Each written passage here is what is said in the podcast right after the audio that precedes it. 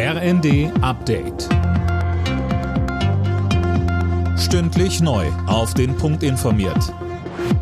Ich bin André Glatzel. Guten Abend. Die Kinderkrankenhäuser und Arztpraxen sind am Limit. Grund dafür ist vor allem das RS-Virus, das für Erkältungssymptome sorgt. Bundesgesundheitsminister Lauterbach hat jetzt ein Maßnahmenpaket angekündigt, das die Kliniken und Praxen entlasten soll. Eltern sollen sich telefonisch krankschreiben lassen können, Personal soll umgeschichtet werden.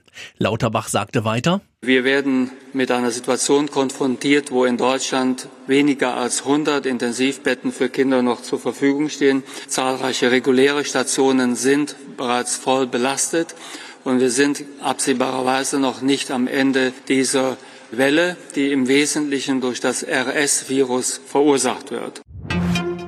Das Freihandelsabkommen mit Kanada kann ohne Einschränkungen kommen. Der Bundestag hat es nach fünf Jahren ratifiziert.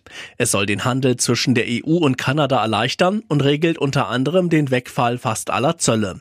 Wenn es nach FDP-Fraktionschef Christian Dürr geht, soll es nicht nur bei diesem Abkommen bleiben. Wir haben uns als Ampelkoalition fest vorgenommen, einen neuen Anlauf zu nehmen mit einem Freihandelsabkommen mit den Vereinigten Staaten von Amerika. Das ist die Position dieser Koalition. Wir wollen mit den Demokratien der Welt Handel treiben, im gegenseitigen und beiderseitigen Interesse, liebe Kolleginnen und Kollegen.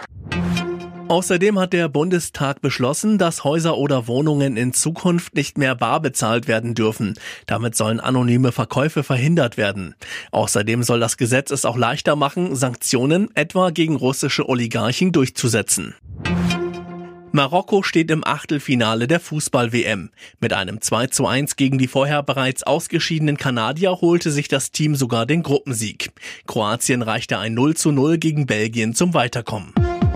Alle Nachrichten auf rnd.de